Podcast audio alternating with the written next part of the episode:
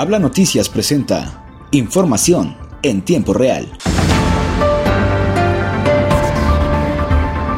El gobernador de Coahuila, Miguel Ángel Riquelme Solís, reconoció el compromiso, la entrega y valor de los grupos de brigadistas que participan en el combate de incendios forestales y anticipó que iniciaron los trámites para una contratación de una aeronave DC-10 para contar con ella de inmediato si el siniestro que afecta la serranía de Nuevo León brinca a Coahuila.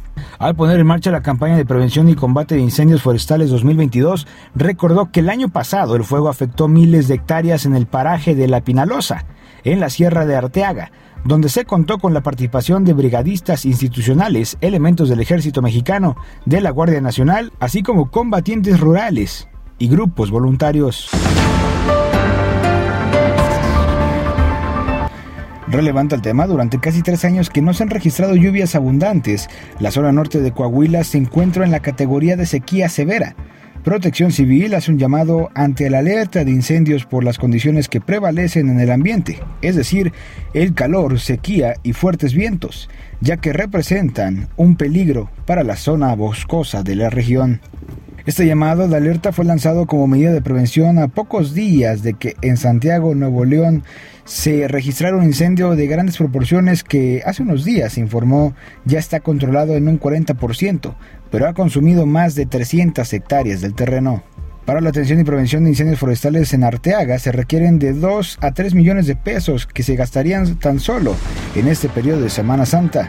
Es por eso que el Cabildo de este municipio planea una iniciativa para incrementar el presupuesto que está asignado a este rubro. El objetivo es reforzar el equipamiento y la infraestructura con la que cuenta el Departamento de Protección Civil y Bomberos Arteaga.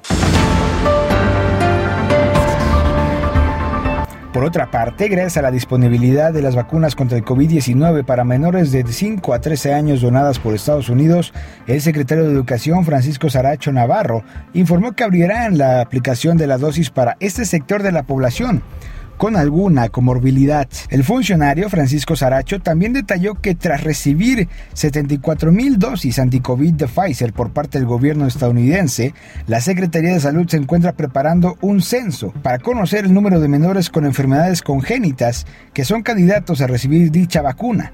Esto podría llevarse a cabo esta misma semana.